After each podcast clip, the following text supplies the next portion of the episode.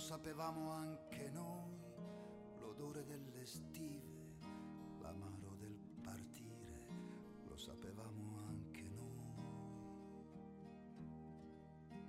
E una lingua da disimparare e un'altra da imparare in fretta,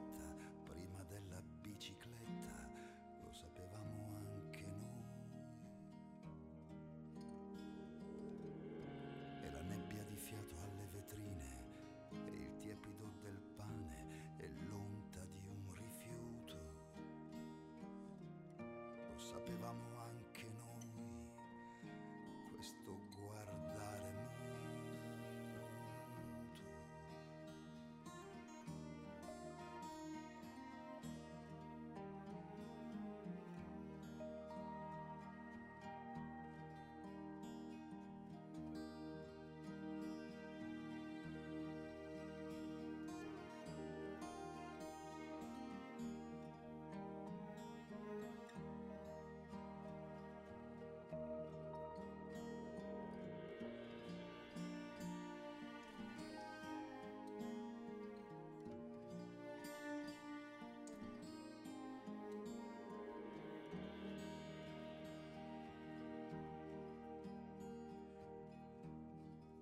sapevamo la pazienza di chi non si può fermare e la santa carità del santo regalare.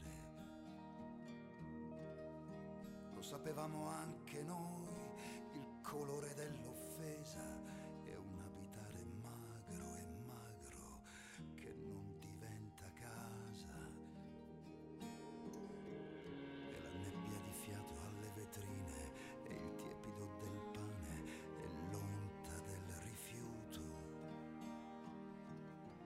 sapevamo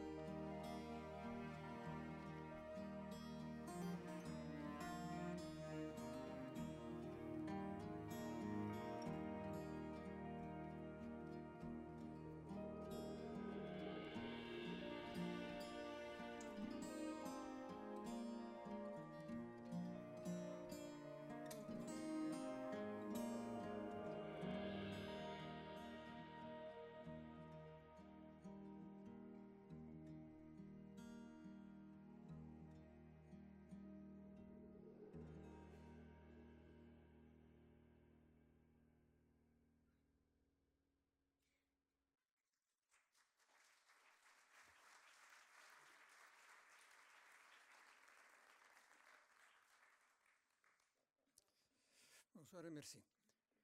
Euh, J'ai choisi cette chanson de Jean-Marie qui s'appelle Rital et qui parle de l'immigration italienne. Il dit Nous aussi le savions très bien qu'est-ce que ça veut dire émigrer. Et, et c'est la chose avec laquelle je vais commencer. D'abord, je lis quelques lignes que j'ai écrites pour euh, introduction à ce, à récit de Jean-Marie.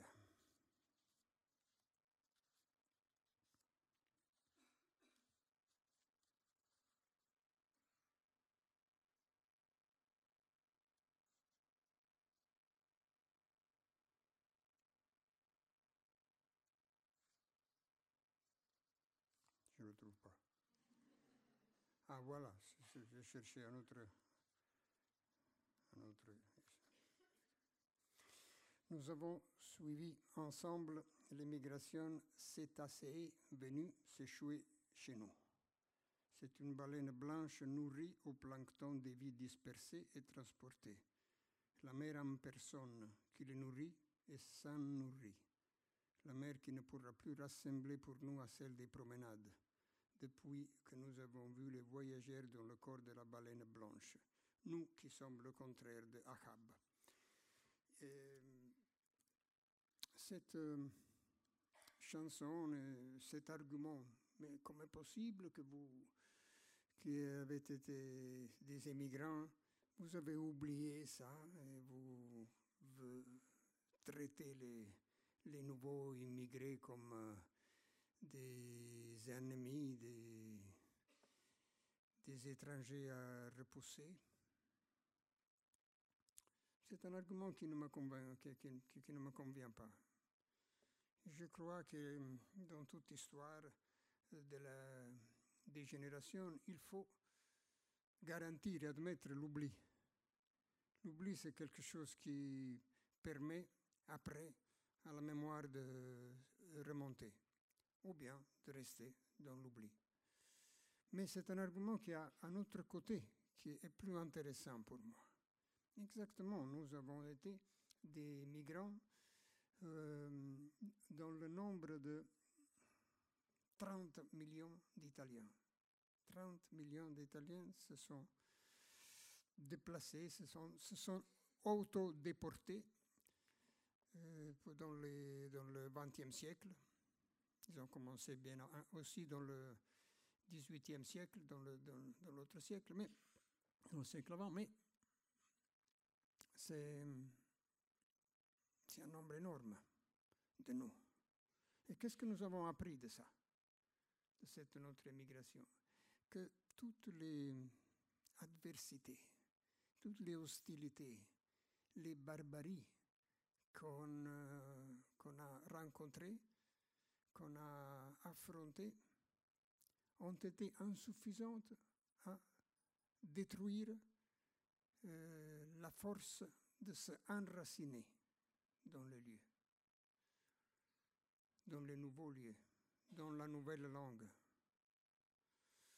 Si on regarde les, chroniques écrites par les journaux, par les journaux américains, les chroniques où les Italiens étaient assassinés comme euh, les nègres par le Ku Klux Klan, de la même manière, tra- traités comme des, animaux, des, bêtes euh, qui étaient euh, pourries et qui faisaient de la...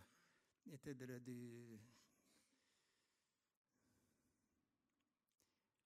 Alors, quand on regarde ça, et on voit que les, vies, ces millions de vies, se sont enracinées dans le lieu, c'est évident que la raison de se déporter et de s'enraciner ailleurs a été plus forte de n'importe quelle hostilité, de n'importe quelle force de repousser en arrière. Ça, c'est l'évidence. Alors aujourd'hui, relire les chroniques d'ailleurs euh, contre les Italiens, contre les immigrés italiens, c'est comme c'est l'image pour moi d'un épouvantail sur un champ qui est complètement habité par les oiseaux qu'il veut chasser. C'est comme ça. Les immigrations ont une force qui ne peut pas être euh, repoussée en arrière. Ça est ce que je, prends comme leçon de l'histoire de, de notre immigration. Que les immigrés sont des- une, volonté de s'installer et de vivre qui est plus forte de la volonté de, n'importe quelle volonté, la plus atroce et la plus féroce. N'arrive pas à les, à les repousser. On leur fait payer très cher leur euh, enracinement. Il faut, il faut des générations, mais c'est inévitable, inexorable aussi. Je me suis trouvé aller dans, la, dans le bateau du Médecins sans frontières dans la Méditerranée il y a des ans. C'était la Pâque de 2017. Ils m'ont invité. Alors, il y a des convocations qui sont plus euh, urgentes et plus fortes que les, les ordres. Donc, ils m'ont ordonné d'a- d'aller avec eux et je suis allé. Et je suis monté avec eux. Et j'avais amené avec moi euh, le livre de la Énéide, le livre de Virgile. Parce que il y avait des coïncidences. Aussi, le bateau de était un bateau qui venait euh, d'une zone de guerre et venait de, être, de faire naufrage, euh, pas en Italie, mais en Libye. La reine qui le- Didon qui l'accueille, c'est une reine libyenne qui les, accueille et qui écoute. Et Enea euh, fait un récit pour cette reine de, ce- de ses voyages, de ces de- de- des circonstances qui ont forcé ce voyage. Vers qui me restait toujours coincé dans la tête à l'époque que j'ai étudié le latin et, et que je n'avais pas ré- réussi à, trouver application, mais qui, mais c'était un qui- qui m'intriguait et qui dit comme ça la seule espoir pour des vaincus est de n'avoir aucun espoir. C'est curieux. non? Le seul espoir est de n'avoir aucun espoir pour des vaincus. Et alors, sur ce bateau de, la- de Médecins sans frontières, j'ai vu monter pendant le, le- le- le période que nous avons été dans la mer, plus que 800 personnes. Entiers étaient des mineurs, donc non accompagnés, et il y avait des mères avec des fils.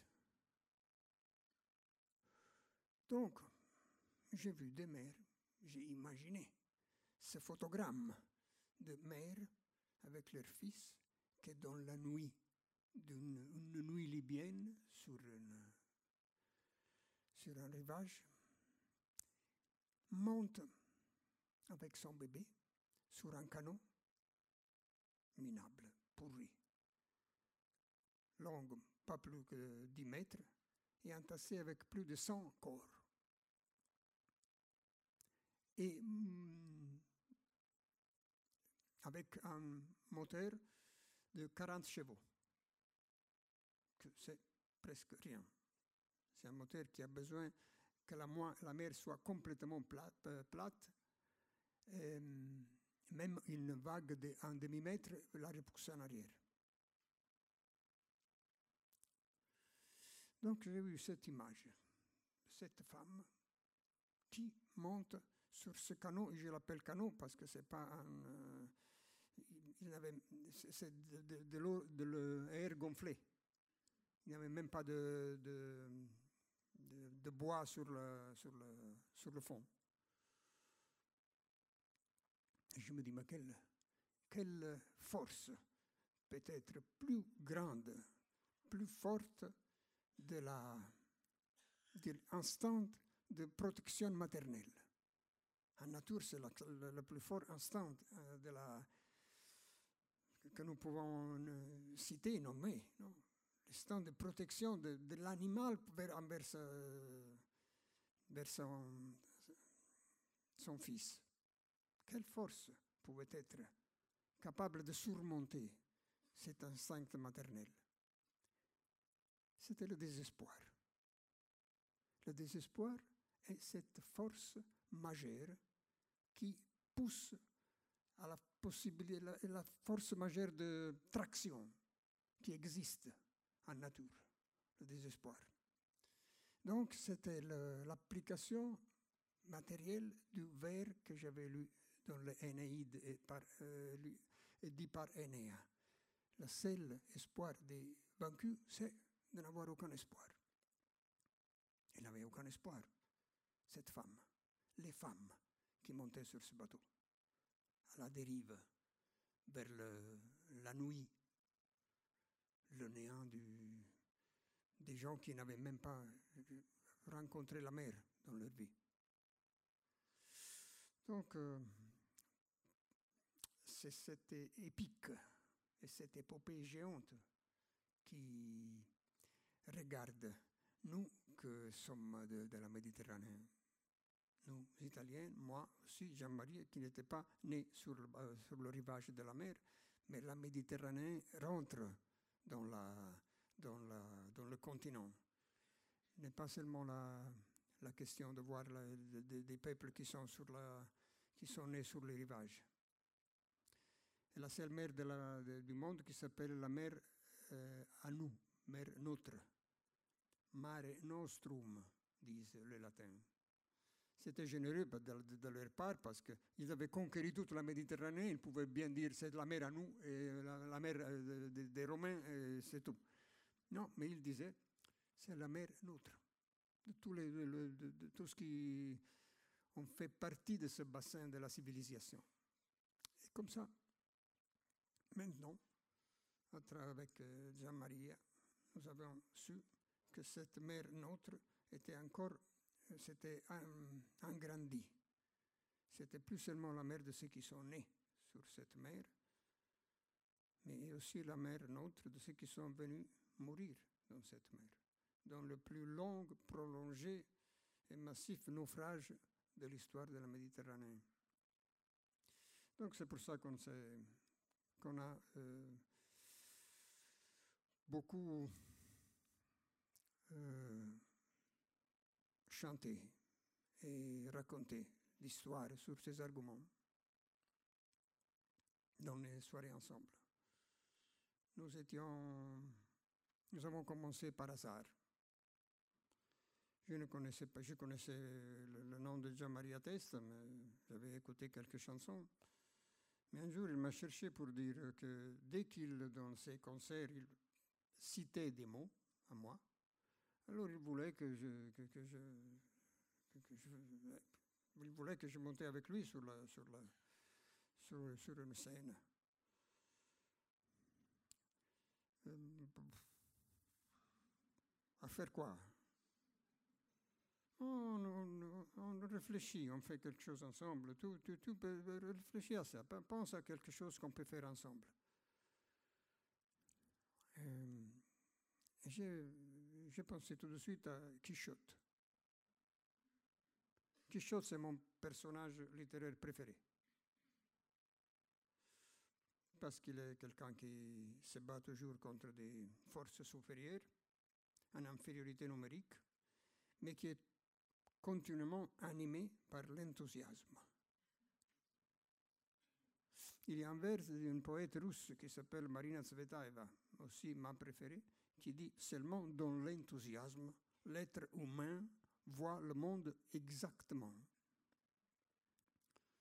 C'est comme ça. Quichotte voit le monde exactement. Exactement. Et, nous l'avons appelé cette, cette conversation musicale sur Quichotte et les semblables de Quichotte, Quichotte et les invincibles parce que nous avons profité de la révélation qui nous a offert euh, le poète Nazim Hikmet, le poète turc Nazim Hikmet, qui parle de Quichotte comme un invincible. Il y a un, po un poème que nous disions et que nous avons aussi chanté, nous avons mis de la musique sur un poème de Nazim Hikmet et on commençait notre soirée avec cette chanson et cette musique. Bon, je ne peux pas la chanter, mais je peux la traduire. Je, la traduis maintenant directement euh, pour, vous, donc euh, avec beaucoup d'imperfection. Mais qui dit comme ça? Le chevalier de la jeunesse éternelle partit vers la cinquantaine pour poursuivre la loi qui battait dans son cœur.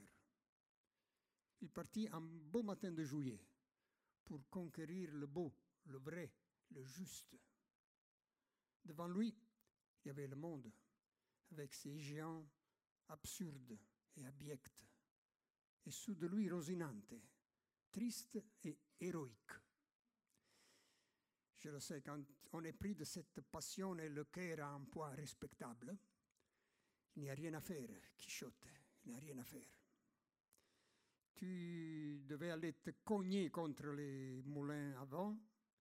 Les commerçants devaient sortir et te remplir de euh, bastonnades. Il n'y a rien à faire, Don Quichotte. Mais tu es le chevalier invincible des assoiffés.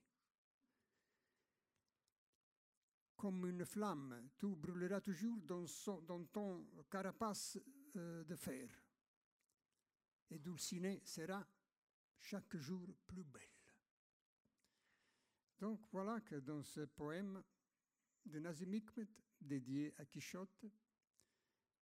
Il y a ce mot, cet adjectif invincible, qui est un, adjectif qui est exactement le contraire de l'expérience d'un lecteur de Quichotte, parce que Quichotte a toujours perdu toutes ses bagarres. Même pas une fois le, criminel de l'écrivain l'a fait sortir euh, vainqueur. Quand j'ai lu le Quichotte pour la première fois, euh, j'étais jeune, j'étais fâché contre, contre Cervantes. Parce que je voyais ce pauvre euh, ancien, pour moi, un, homme de 50 ans, c'était vieux. Un homme de 50 ans qui, qui, venait, d'être continuellement euh, humilié, mortifié, battu. Et après, quand je l'ai lu à 50 ans, je me suis aperçu de la, de, de, deuxième, de, la deuxième mi-temps. Ça veut dire du fait qu'il se soulève toutes les fois des de, de fêtes et il, est prêt, il est prêt à se battre à nouveau. Alors, ça, c'est invincible, ce type-là. Parce qu'invincible, c'est exactement ce qui ne peut pas être vaincu une fois pour toutes. Et c'est le cadeau de Nazim Hikmet qui nous a donné ce, ce, cet adjectif relative à Quichotte. Et on a commencé à parler de Quichotte et des autres invincibles, des personnes continuellement battues, euh, vaincues, qui n'ont aucune euh, possibilité que de se battre à nouveau, de continuer à se battre. Et on a commencé comme ça. On a passé une première soirée, on a fait une, une première soirée à Cuneo, chez lui dans un théâtre. Et notre conversation musicale durait une cinquantaine de minutes. Et après, euh,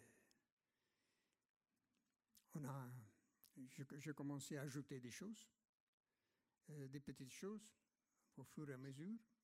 Et pendant les centaines de soirées qu'on a fait ensemble, le spectacle durait une heure et trois quarts. Une heure et trois quarts. Le concert, la conversation. Et je voulais ajouter encore, mais sinon ça suffit. Euh, mais changeais. Il, les chansons étaient les mêmes. Le, le, joueur de clarinette jouait les mêmes notes. Il ne changeait pas. Il faisait des, soirées où il, avait un peu plus de souffle, un peu moins de souffle, mais le répertoire était fixe. Ce qui n'était fixe, c'était ma, ma, conversation, mes récits. Et donc mes récits changeaient et, et on, on s'amusait à faire ça. Ça veut dire que quand nous avons commencé, nous avons fait un petit contrat euh, à voix, pas écrit. Nous sommes des amis maintenant et pendant notre parcours, il faut devenir plus amis davantage, augmenter l'amitié. La, la, le moment où ce produit de l'amitié n'augmente pas, on cesse, on se laisse. On a fait euh, quelque chose ensemble. Et nous étions heureux de faire ces, ces, ces rencontres parce qu'on était, on se, on se trouvait bien avant, pendant et après. Donc nous étions des amis. Je ne suis pas donc un professionnel je ne peux pas travailler avec n'importe qui. Je peux travailler, tra travailler, simplement avec des amis. Mais dire que monter sur une scène était un travail, à euh, raconter des histoires et et à, écouter, à chanter un peu avec Jean-Marie, parce qu'à l'époque, je chantais aussi avec lui, je jouais aussi de la guitare.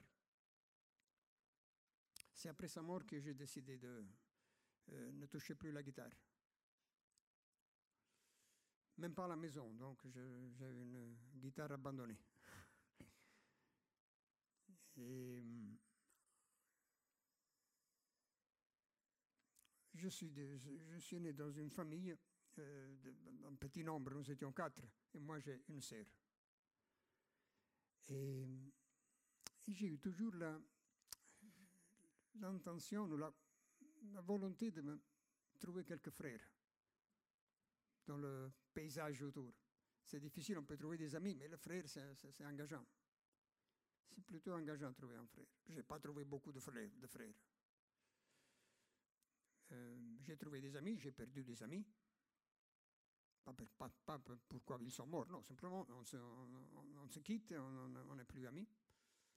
Pour de bonnes raisons, évidemment, parce qu'il faut une bonne raison pour, pour couper une amitié. Euh, mais j'ai eu la chance d'avoir des frères, deux frères. Un, évidemment, c'est Jean-Maria. Et l'autre, c'est un poète de Sarajevo qui s'appelle euh, Izet Sarajlic. S'appelle, mais il euh, ne se peut pas plus appeler parce qu'il est mort. Il est mort dans le 2002. Et nous étions. Il avait décidé que nous étions frères. Il avait dit que nous étions comme les frères Grimm, les deux frères Grimm, parce que nous, de ce siècle XXe, ce siècle géant des.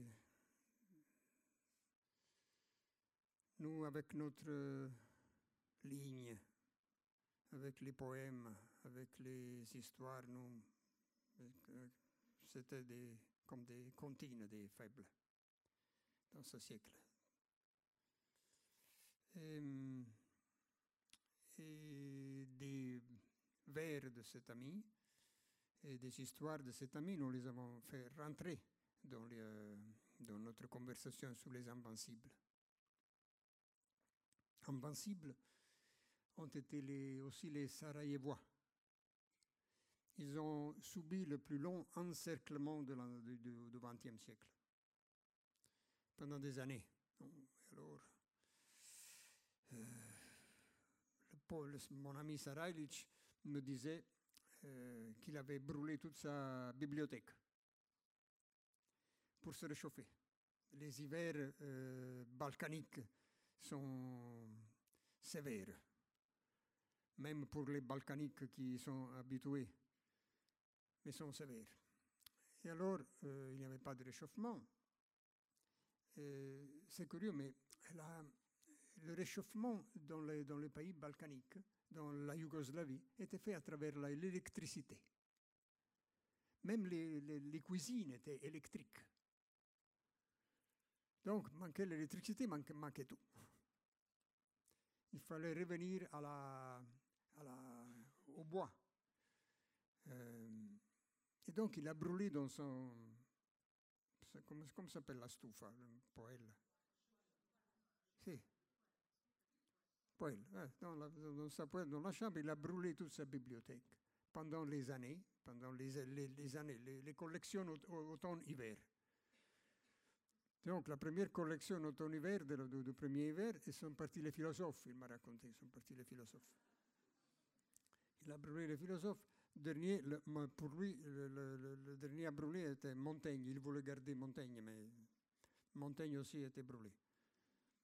Et la deuxième année, deuxième euh, automne-hiver, sont brûlés les, romanciers. Et donc, euh, le dernier à être brûlé était le livre de, des récits de la Colima de Varlan Shalamov. Parce que là il y avait des, des, informations très utiles sur la capacité de résistance d'un être humain, physiquement d'un être humain, donner du courage. Et la troisième année, c'était l'année du théâtre. Il a brûlé le théâtre dans la deuxième euh, automne-hiver d'encerclement. Je ne parle pas de siège, parce qu'il ne voulait pas prendre la ville. Il voulait l'étrangler à l'extérieur. C'était un encerclement.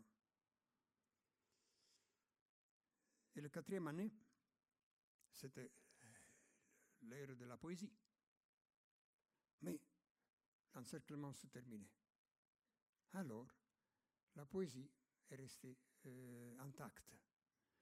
Mais cette, classifique, cette classification produite par le feu euh, explique à moi et à lui aussi que pendant que les pages des autres genres euh, libresques pouvaient fournir la dernière calorie du réchauffement, qui est la, la, la, la combustion, la poésie, par contre, pouvait fournir, en la lisant, un euh, réchauffement supplémentaire. qui est mystérieux. C'est le, l'attrito, comme on dit l'attrito. Parle plus forte, traductrice. La friction, la friction. Elle est habituée à traduire en silence, donc. Daniel. Alors, la friction euh, qui se produit entre les yeux qui lisent et la ligne. Se produit une friction qui produit un réchauffement supplémentaire. Et ça, c'est la raison pour laquelle, dans Sarajevo, on faisait des soirées de poésie. Les gens allaient écouter les poètes. Sous un, dans un sous-sol, euh, qui pouvait amener quelques bougies, parce que même les bougies étaient rares, quelques chaises de la maison. Et ces soirées de poésie duraient jusqu'à peu avant l'aube.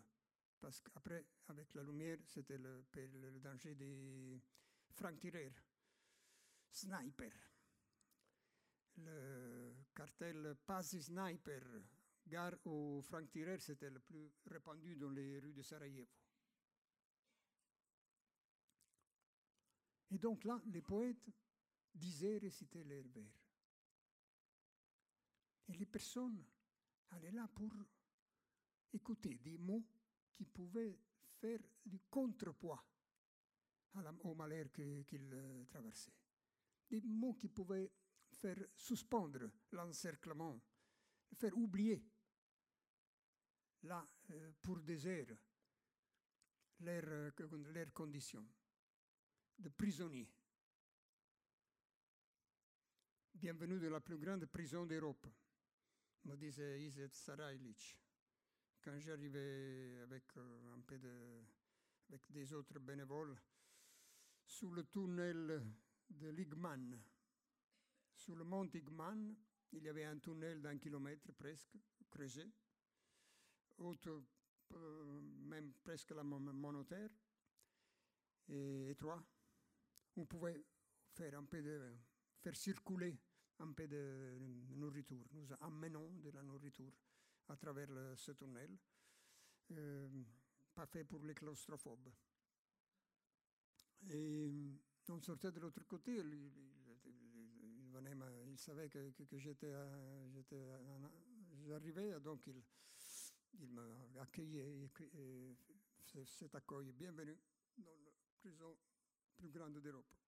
Donc, lui disait de ces soirées de poésie, qui, est, qui a fait le travail nocturne pour empêcher l'arrêt du cœur d'un autre monde. Qui a fait le travail nocturne Nous, les poètes. C'est comme ça. C'est ça la responsabilité que s'est pris la poésie. Donc la poésie, pour nous, dans cette chanson, dans cette euh, conversation musicale qu'on faisait autour de Quichotte, était un format de combat de la littérature, pas une sérénade sous un balcon euh, fermé, parce que les balcons de la sérénade sont toujours fermés. Et c'est bien, parce que le risque est qu'il s'ouvre et qu'il jette un seau d'eau sur la tête des musiciens. Et donc c'est la... Ce Iset ce frère, était présent avec nous. Et aussi avec, des, avec son, euh, son histoire, son expérience. Euh, mais aussi avec ses, sa lection amoureuse. Parce qu'il était, il, il a aimé la femme de sa jeunesse pour toute la durée de leur vie en commun, pour toute la durée de leur alliance. Et ça, je suis un admirateur des couples qui arrivent à produire cette alliance, ce nœud si, si fort. Et il, il, était donc aussi un maître pour moi de euh, loyauté euh, amoureuse, outre que loyauté civile, parce qu'il est resté dans Sarajevo pendant toutes les années de l'encerclement. Il n'a pas profité des invitations à aller ailleurs. Parce qu'il disait, parce qu'avec ses mm, poèmes d'amour, à, sa, à, à à sa femme, avec les poèmes d'amour, s'étaient produit des fiançailles dans Sarajevo, des noces, avait amené l'amour, accompagné l'amour des couples, ces poèmes d'amour. Alors il disait, tu vois, je suis, j'étais responsable du bonheur. Et donc, c'est évident que je suis aussi responsable du malheur. Donc, comme euh, s'expliquer, comme manifester, démontrer sa responsabilité envers le malheur, en restant là, dans la ville, où les personnes euh, qu'il rencontrait se félicitaient du fait qu'il était avec eux. Lui réci- récitait des, les personnes lui poèmes et les vers qu'il lui avait écrits pour sa femme. Alors, le fait d'être là, dans le quai, euh, en attente d'une euh, que s'ouvre un four ou une, qu'une fontaine donne un peu d'eau, donc le fait d'être là était sa responsabilité de civil. Il m'a appris qu'est-ce que veut dire, qu'est-ce que ça veut dire, la responsabilité d'un poète, d'un écrivain. C'est de partager le malheur de son propre peuple. Même sans écrire une ligne, des lignes, des appels. Une de ces rares lignes disait, mais je ne vois, je n'attends que le moment de pouvoir revenir à écrire pour la deuxième fois de ma vie mes poèmes de deuxième après-guerre. Et donc je disais qu'il était quelqu'un de loyal envers l'amour. Et, dès que sa femme mourait, tout de suite après la, la, fin de l'encerclement, il lui a écrit des petits poèmes et que nous disions à l'époque, nous disions dans notre conversation musicale. Et un de ces petits poèmes disait Aucune nettoie. À Sarajevo, il y a 200 000 femmes et aucune nettoie. En Europe, il y a 200 millions de femmes et aucune nettoie. Et dans le monde, il y a milliards de femmes et aucune nettoie.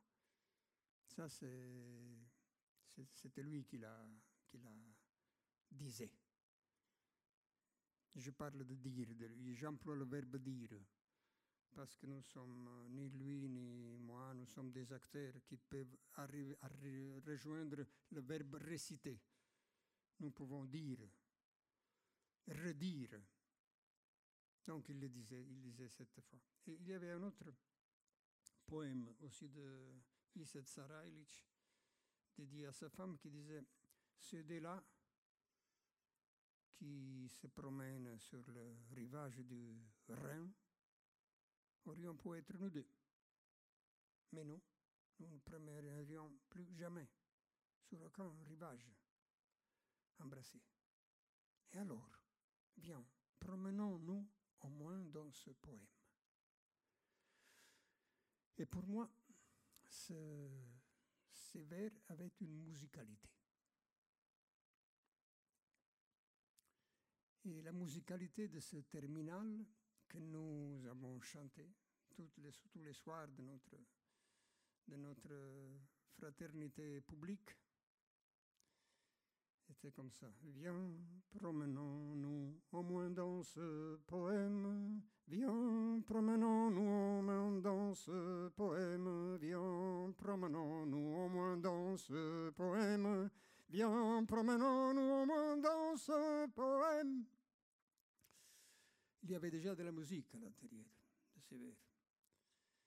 Et c'était notre euh, façon de faire euh, être avec nous ce troisième frère, Iset Sarailic, qui venait de mourir dans le 2002 et qui ne voulait pas quitter le siècle où il avait été heureux avec sa femme. Et alors, la première lettre qu'il m'a écrite, après le changement de date,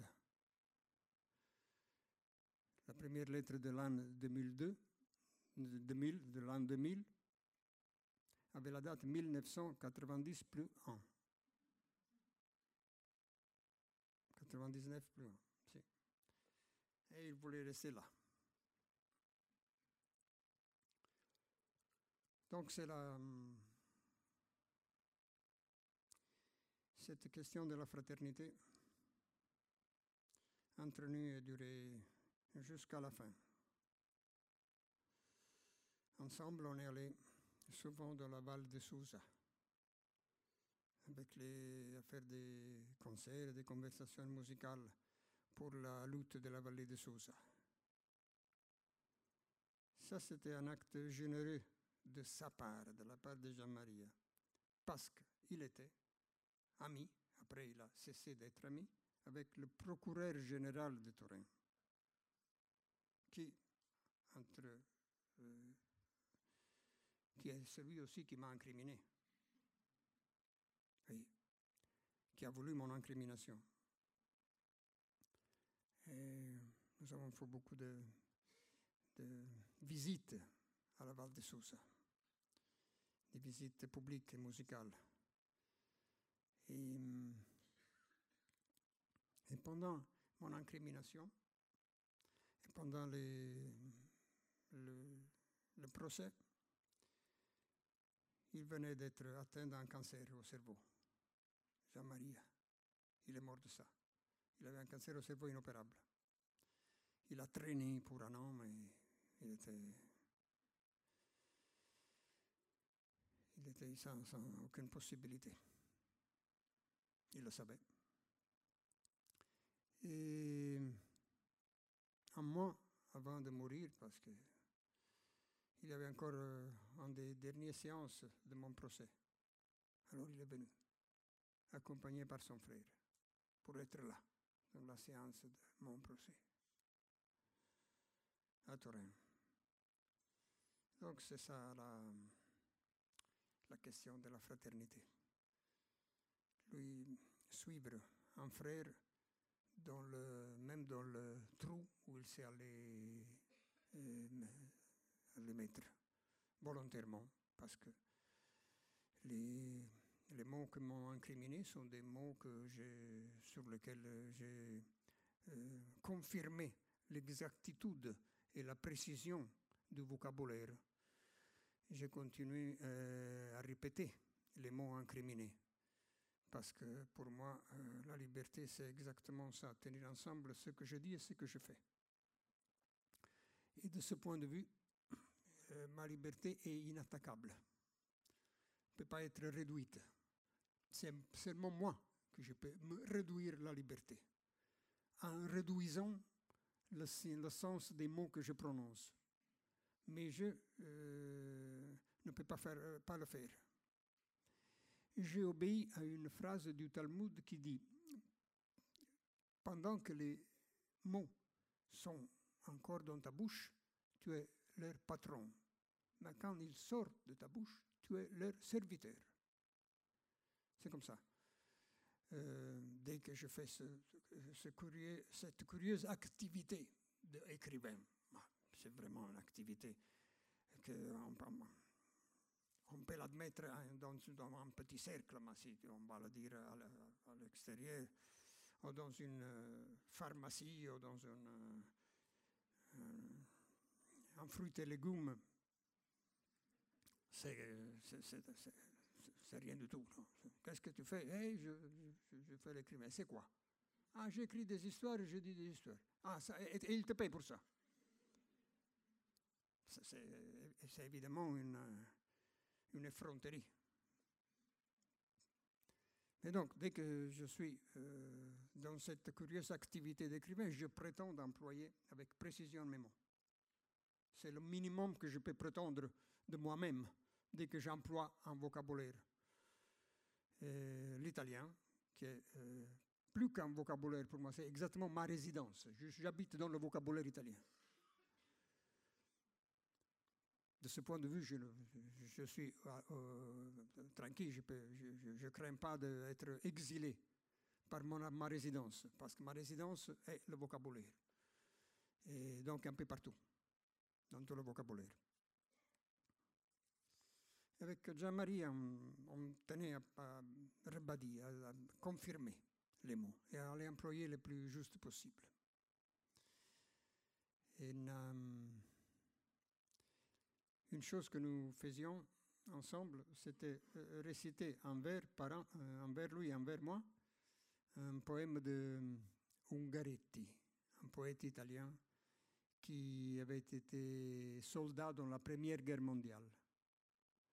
Et alors, il avait écrit un poème sur euh, une nuit qu'il avait passée dans un, dans un, un plutôt qu'un tranchée, c'était un trou euh, produit par une explosion. Et alors, lui disait un vers et je disais l'autre, était un crescendo, mais, on ne peut pas le, faire ma- maintenant, c'était en italien. Moi, je le dois euh, traduire en français, donc je le dois euh, réduire dans ma traduction, qui disait comme ça. Une nuit entière, j'étais à côté d'un copain, d'un copain massacré, avec son visage grincé, tourné vers la pleine lune, avec la congestion de ses mains pénétrées dans mon silence. J'ai écrit des lettres pleines d'amour. Je n'ai jamais été si attaché à la vie. Ça, c'est l'expérience d'un soldat. Dans des innombrables générations d'Europe qui ont été forcées à se battre et à se détruire l'un contre l'autre, l'une contre l'autre. Moi et Jean-Marie avec, nous avons fait de la première génération d'Europe. Moi la première, lui la deuxième, parce qu'il il était plus jeune que moi. Les premières générations d'Europe qui n'ont pas été pris par la peau du cou et allaient se détruire dans une guerre. La première génération de l'histoire d'Europe. Quelle chance, quelle opportunité, quelle responsabilité aussi, non? Et pourquoi s'est produit ça? Parce que nos parents ont été contemporains du plus de la plus grande destruction de vie humaine de l'histoire de l'humanité qui se sont produits dans le plus petit des continents, le, continent, le nôtre, l'Europe. Et après, cette destruction totale, de la, de descendre de cette destruction, ils ont décidé de bâtir un espace sans guerre. Sans guerre. Où étaient bannies les guerres. Ils ont réussi à faire ça. L'Europe, c'est ça. La construction d'un espace sans guerre. C'était un miracle pour l'Europe. C'était un, nou- un nouveau chapitre, complètement nouveau de l'histoire euh, du monde et de l'Europe. Et c'était fait pour euh, mettre à l'écart les nationalismes, les racismes, le fascisme, qui est ce mot que l'italien a offert au vocabulaire du monde. Donc nous sommes des personnes qui ont ressenti l'énormité de, ce privilège. Mais maintenant, il y a des gens qui sont nés dans cette Europe nouvelle. Alors pour moi, l'Europe, sont- c'est les personnes qui sont nées dans cette Europe nouvelle. Ou dans les, ou quelqu'un avant, mais nés, ont grandi dans cette Europe nouvelle, dans cette Europe qui n'a pas de frontières, avec un titre d'étude qui, qui, est valable de la- de l'Atlantique à la mer Noire, de l'île de Malte à la Finlande, avec une monnaie commune. C'est à eux l'Europe. C'est dans leurs mains l'Europe. Maintenant, il y a des élections européennes. Alors, je dis que les anciens comme nous, nous ne devons pas voter. Ou bien, l'autre possibilité pour moi est que le, vote des jeunes est valable le double ou le triple.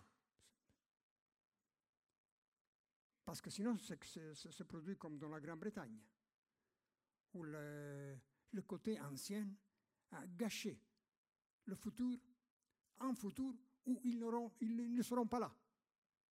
On gâchait le futur de, la jeunesse. La jeunesse voulait rester dans l'Europe et les anciens ont voté contre. Donc ils ont fait euh, un sabotage de la jeunesse et du futur de, la jeunesse. Donc c'est ça l'Europe maintenant. L'Europe, ce sont les, gens qui sont nés là-dedans. Et tous les autres sont, des passages. C'est vrai qu'il faut, il faut écouter cette génération, il faut donner la parole et le droit de décision sur l'Europe. Nous sommes, comme, sommes consultables.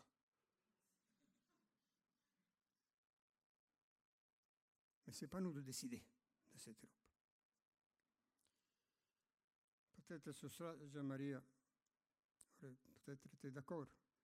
On aurait ajouté un chapitre notre conversation musicale sur l'Europe. Ajouter quelque chose pour l'Europe. Mais nous, étions déjà des, Européens. Nous parlions, euh, d'abord comme lecteur. Non, comme lecteur, on est, on est international. Avec le simple moyen d'une traduction, on peut habiter à Odessa ou à Prague ou à Stockholm avec l'aide d'une traduction.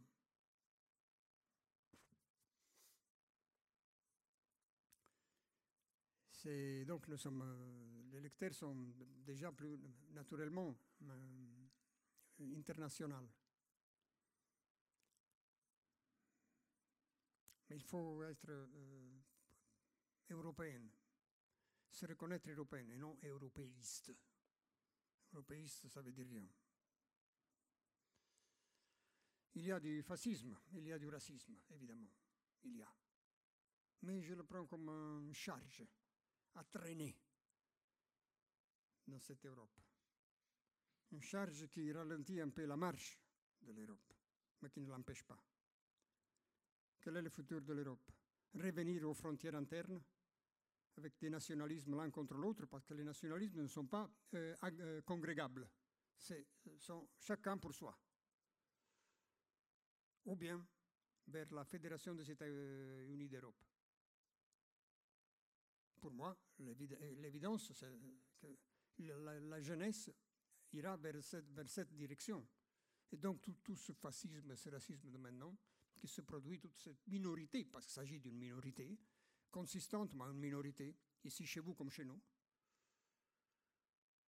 c'est de la, charge à traîner sur le dos, sur le dos de la conscience, sur le dos du progrès.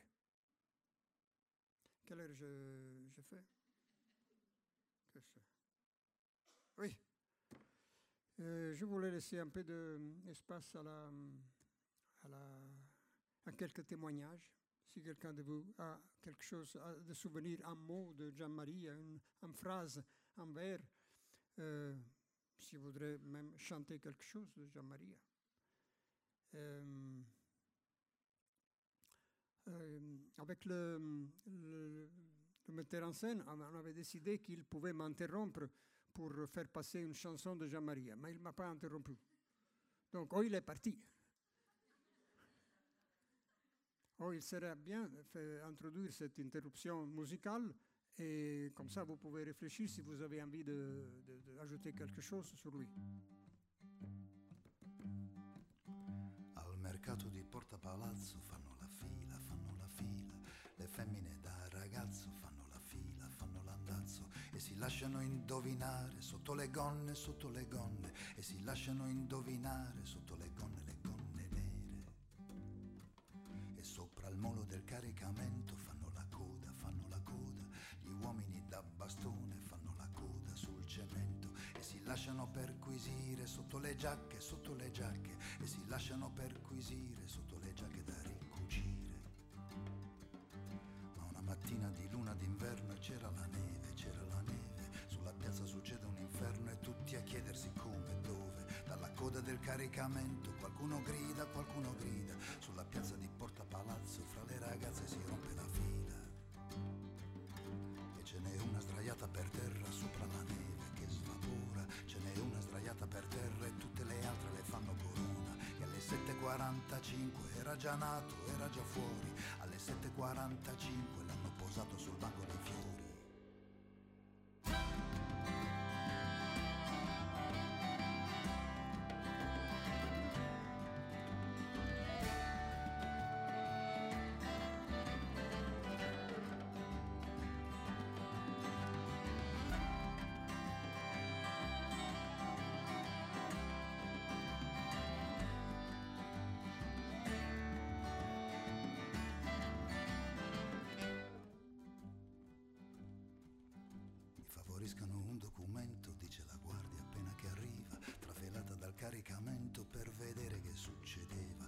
Favoriscano un documento e anche qualcosa da dichiarare. Questo è un caso di sgravidamento sul suolo pubblico comunale. Ma documenti non ce ne sono e neanche qualcuno che dica niente, solo la gente che tira e che spinge intorno ai garofani e le gardenie. Documenti non ce ne sono e quasi più niente da documentare, solo che un giorno di luna d'inverno tutta la piazza ha voluto il suo fiore.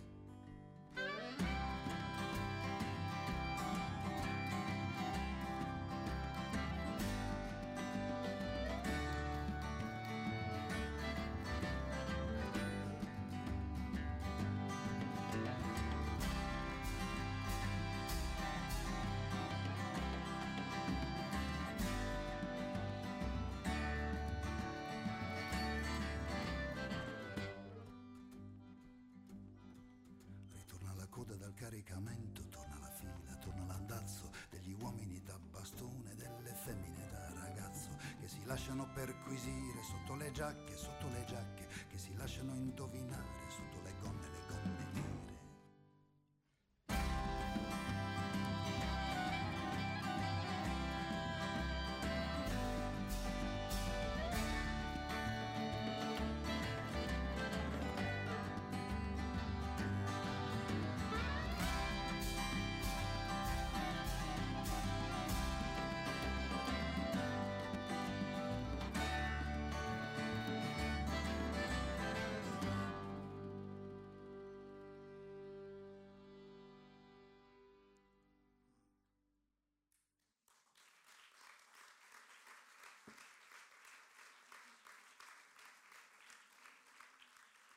Prego, prego. Il y a une.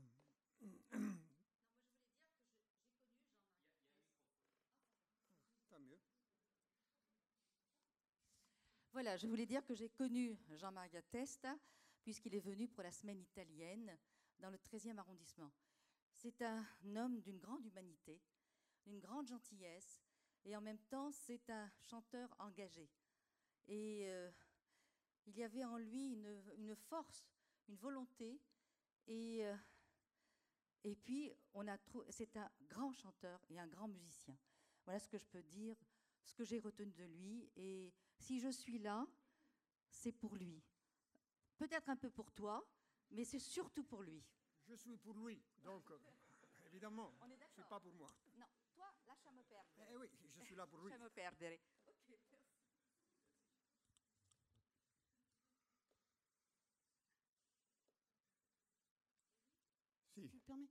Je, voulais euh, juste euh, insister sur le fait que de ce côté-ci de la mer, qui est donc euh, le texte publié que Herry a dans les mains, que Herry a préfacé, qui a été traduit par Daniel Valin, qui est publié aux éditions du Sonneur, c'est aussi une histoire d'amitié et qui me semblait essentielle, vitale, impossible à ne pas faire. Donc voilà, je voulais simplement souligner cela. C'était important que le livre de Gian Maria existe en France. Oui, il a écrit cette histoire quand il était en plein euh, cancer, dans le dernier mois de sa vie. Donc c'est un hommage aux, autres, pas à lui. C'est une biographie de certaines rencontres qu'il a eues. Et à travers ces biographies, on peut reconnaître lui. Mais il ne parle pas de soi, mais des autres.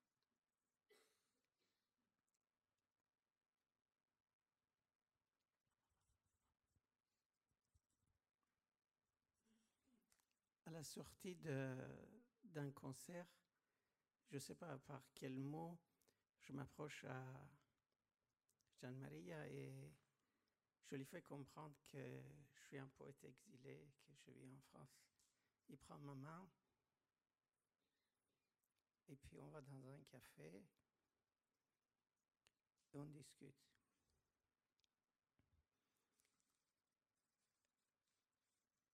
Je me rappelle d'un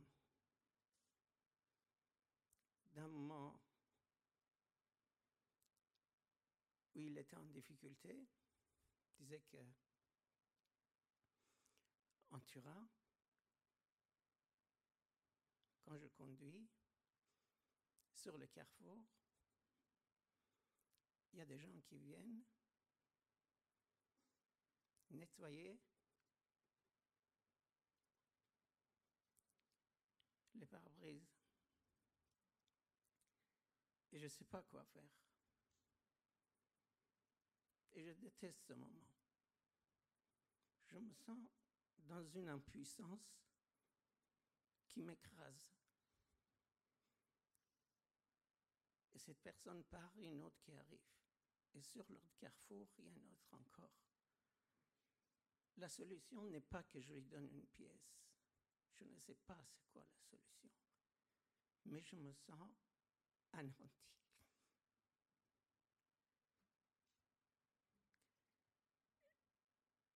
Tu disais que tu cherchais un, un frère. Je crois que dans une condition de l'homme exilé, on est obligé de le faire, se reconstituer une autre famille. Mais cette fois, une famille choisie. Je l'écrivais avec mon italien cassé, fratello, quand je lui écrivais. On avait ça en commun.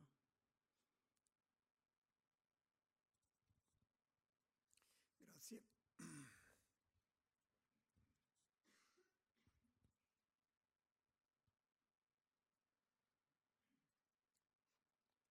Dès que personne chante, alors on peut se- Moi. Ah, il y a une autre chanson euh, qui, appartient à, un euh, chantier de Jean-Maria. Il a fait, maintenant il a un, un, CD, mais avec sa, musique euh, de chantier. Il, tout simplement sa, guitare. C'était comme une, de ses chansons du début où il chantait seulement avec son, son- instrument, qui s'appelle Povero Mondo Nostro. On peut la écouter en, en terminant notre conversation.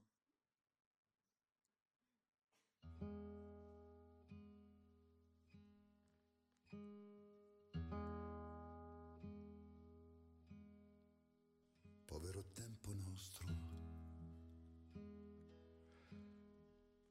povere fatiche,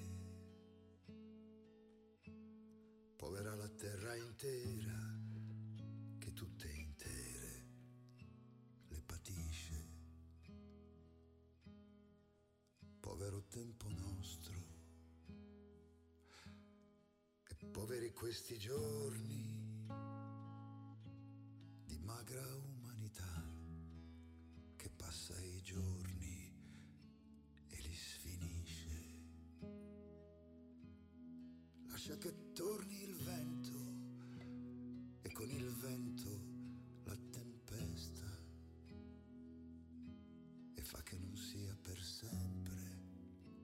questo tempo che ci resta.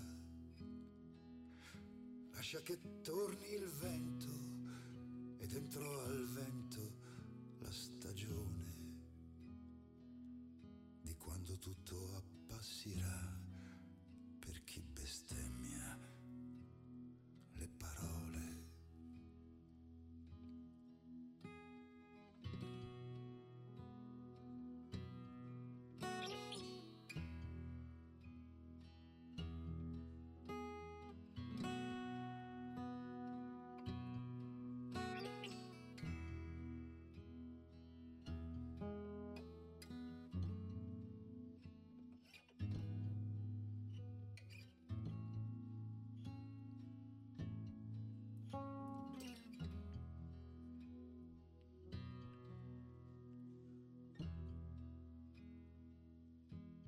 Lascia che torni il vento e con il vento la tempesta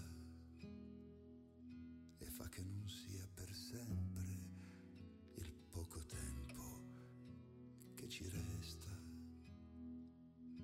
Lascia che torni il vento